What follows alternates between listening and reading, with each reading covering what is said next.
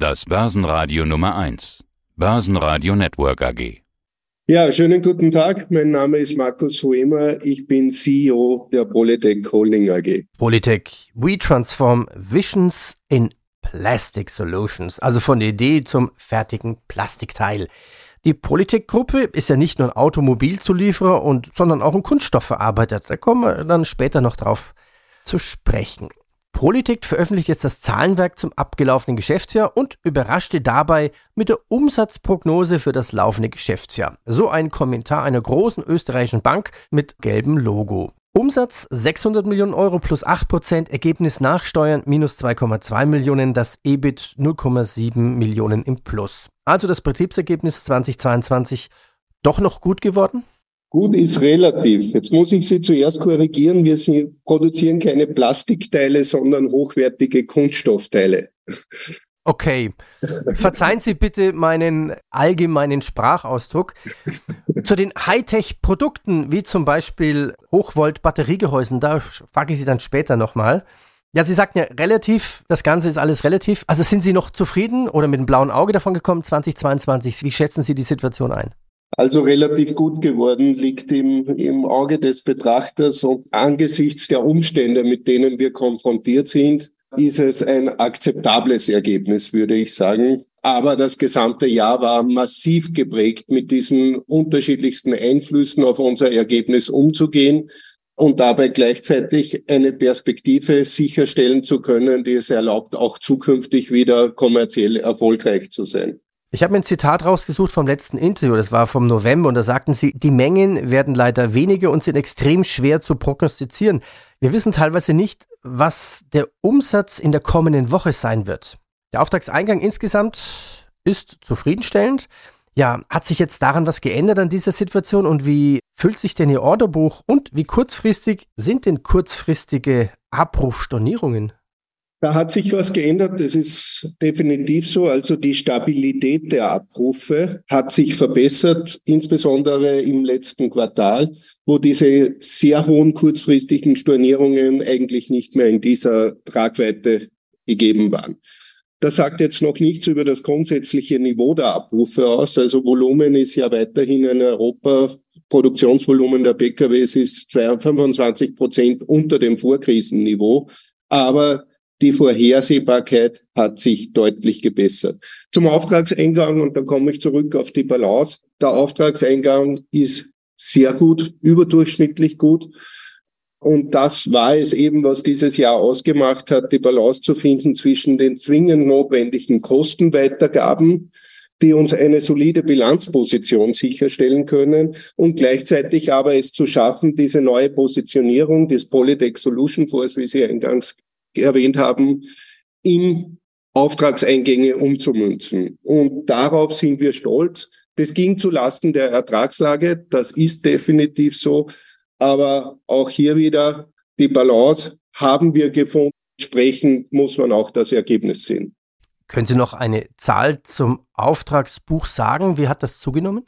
Äh, wir liegen etwa 15 bis 20 Prozent über dem durchschnittlichen Niveau. Ja, mit Kunden haben Sie über Preiserhöhungen gesprochen und einen Ausgleich für die teuren Rohstoffe und die Energie verhandelt. Wie teuer ist es denn geworden? Was sind das für Rohstoffe? Ja, Rohstoffe sind in, in allen möglichen Ausprägungen, also im Wesentlichen Kunststoff, Rohstoffe, ob das Harze sind, ob es Granulate sind, ob es auch Glasfaser ist, die wir eben dort brauchen, weil es sehr energieintensiv ist. Natürlich bis hin zu allen möglichen Energieformen. Also da haben wir doch in der Breite massive Steigerungen erlitten die letzten Jahre. Und die haben wir, soweit das möglich ist und im absolut notwendigen Ausmaß auch weitergeben müssen. Polytech, we transform the vision in plastic solutions. Ja, verstehen wir das mal. Vielleicht können Sie ein paar Beispiele nennen. Automobilsektor im Wandel, okay, das wissen wir alle, aber Wandel wohin und was bedeutet das alles für Polytech? Und welche neue Ideen können Sie mit hineinnehmen?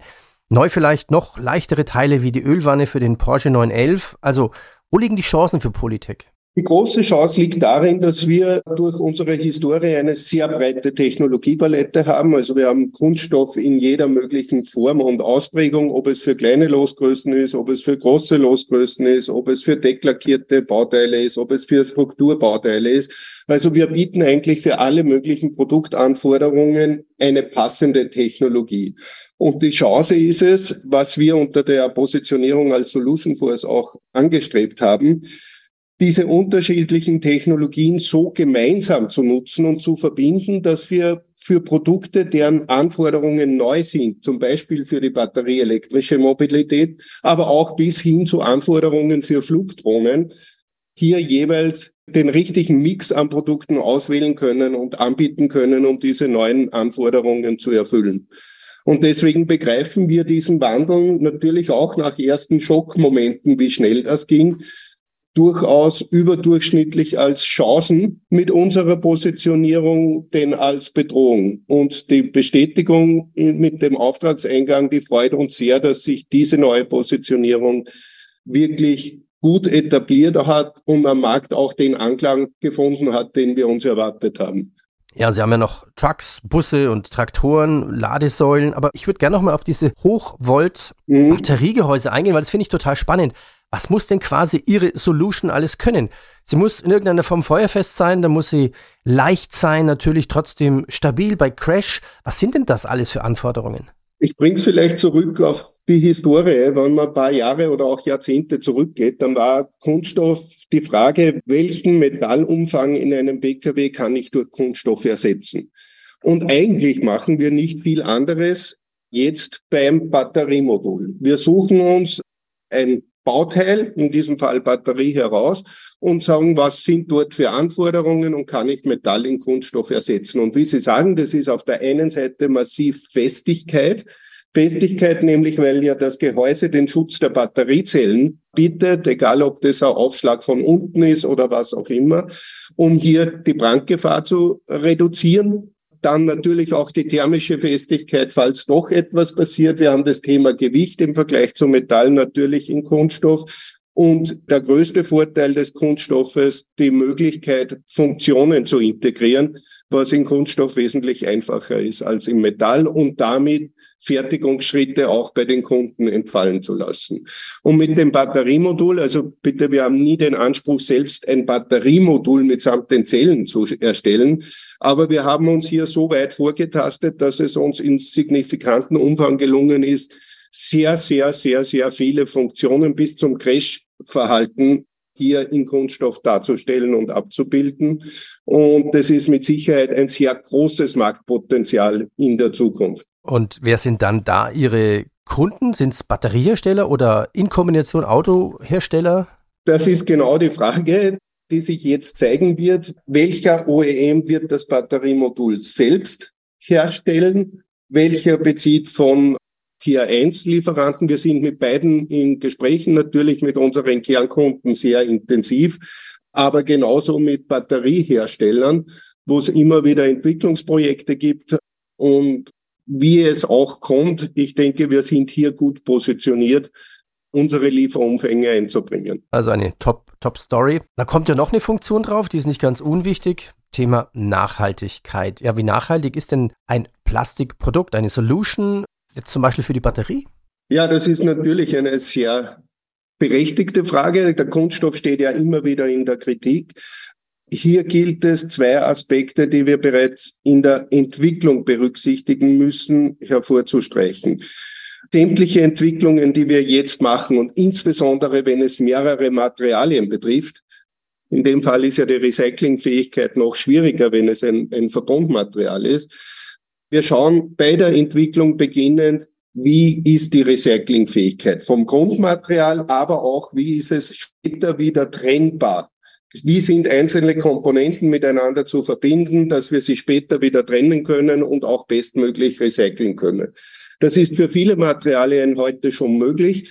Für manche Materialien im Faserverbund und im Turboplasbereich mit Sicherheit auch noch eine Herausforderung, wo wir uns die nächsten Jahre als gesamte Industrie natürlich auch damit beschäftigen, immer mehr Kunststoffarten auch recyclingfähig zu machen. Aber das Um und Auf ist auf jeden Fall in der Entwicklung darauf zu achten, möglichst wenig Material einzusetzen, Materialien wieder lösbar miteinander zu verbinden und einen größtmöglichen Recyclinganteil damit zu unterstützen. Kann man das denn eigentlich erreichen? Quasi ein Material mit allen möglichen Eigenschaften ausstatten, crashfest, hitzebeständig, Ende noch mit vielleicht irgendwelchen Leiterbahnen oder, oder wie nannten Sie es, Abschirmungseigenschaften, dass da keine Strahlung rauskommt und dann noch recyclingfähig. Lässt sich denn so ein Produkt wirklich erfinden? Aus einem Material mit Sicherheit nicht. Das ist eben unsere unser Vorteil, dass wir alles bieten können. Aber ja, zweifellos, natürlich. Es ist eine Frage des Designs, des Konzepts in, und eben, wie gesagt, bereits in der Entwicklung sicherzustellen, dass es trennbar ist, schlussendlich wieder. Und dann kann man sich spezifisch wieder mit einzelnen Materialien in Richtung Recycling beschäftigen. Ja, dann gehen wir noch einen Schritt weiter, mal zurück zu Zahlen. Nennen wir noch ein paar Zahlen. Eigenkapitalquote 43 Prozent, Ergebnis je Aktie minus 10 Cent. Und trotzdem soll es eine Dividende geben. Was ist denn Ihr Vorschlag? Unser Vorschlag ist, eine bescheidene Dividende von 10 Cent wie auch im letzten Jahr auszuschütten. Das ist natürlich bei einem negativen Nettoergebnis jetzt nicht unmittelbar, was sich aufdrängt. Auch hier haben wir sehr stark berücksichtigt, dass wir die Positionierung der Polytech in Summe sehr gut gemacht haben, dass der Auftragseingang eine zukünftige Entwicklung sehr, sehr stark unterstützt. Es ist in der Entscheidung eingeflossen, dass wir trotz aller widriger Rahmenbedingungen und dem gerade mal positiven EBIT es trotzdem geschafft haben, einen positiven Free Cashflow zu erwirtschaften und auch einen signifikanten Cashbestand haben. Und insofern steht diese Dividende in Relation sowohl zum wirtschaftlichen Erfolg, insbesondere aber auch zur strategischen Positionierung und soll auch das Vertrauen der Aktionäre wertschätzen, die aus der Kursentwicklung jetzt ja nicht unbedingt viel Freude haben werden. Der Ausblick und die Ziele 2023. Kann man denn aufgrund der Abrufproblematik überhaupt schon ein Ziel nennen? Zumindest ein Korridor wahrscheinlich. Ja, wir haben doch einen breiten Korridor von 650 bis 700 Millionen Euro genannt. Also wie gesagt, die Volatilität der Abrufe, die Kurzfristigkeit hat sich stark verbessert. Es ist insgesamt berechenbarer. Wir haben sehr punktuell doch einige Verwerfungen. Das eine, das deutlich besser läuft als erwartet, das andere, das deutlich geringer läuft als erwartet. Aber das sind eher punktuelle Ausprägungen und nicht die absolute Unberechenbarkeit wie in der Vergangenheit. Das ist definitiv so, dass es berechenbarer geworden ist. Diese Einzelimpacts, und da leiden wir auch momentan gerade selbst drunter, wie wirken sich Lieferstörungen auf unterschiedliche Lieferketten aus, sei es bei uns direkt oder aber auch bei unseren Kunden? Und damit gibt es Umverteilungen von Produkten auf andere Fahrzeuge oder so. Das ist weiterhin unberechenbar und deswegen der breite Korridor nach bestem Wissen und Gewissen aus heutiger Sicht. Herr Huemer, vielen Dank. Ihnen viel Erfolg 2023. Danke Ihnen. Dankeschön. Börsenradio Network AG Quartalsbericht. Hat Ihnen dieser Podcast der Wiener Börse gefallen? Dann lassen Sie es uns doch wissen und bewerten Sie unseren Podcast mit vollen fünf Sternen. Vielen Dank und bis zum nächsten Podcast. Alles rund um Börse.